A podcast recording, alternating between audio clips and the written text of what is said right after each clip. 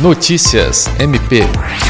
O Ministério Público do Estado do Acre recebeu na tarde desta sexta-feira, 23, o prefeito de Rio Branco, Tião Bocalon, para discutir ações de apoio às famílias atingidas pelas cheias na capital.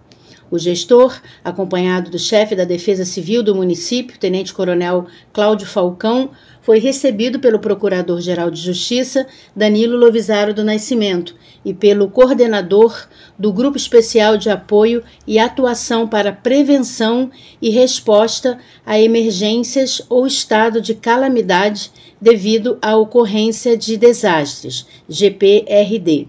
Promotor de Justiça Luiz Henrique Rolim conforme o prognóstico da Defesa Civil Municipal, que apresentou seu plano de contingência, a situação do rio Acre e dos igarapés na capital indica que a cheia tende a se intensificar, levando o rio a ultrapassar a cota de transbordamento.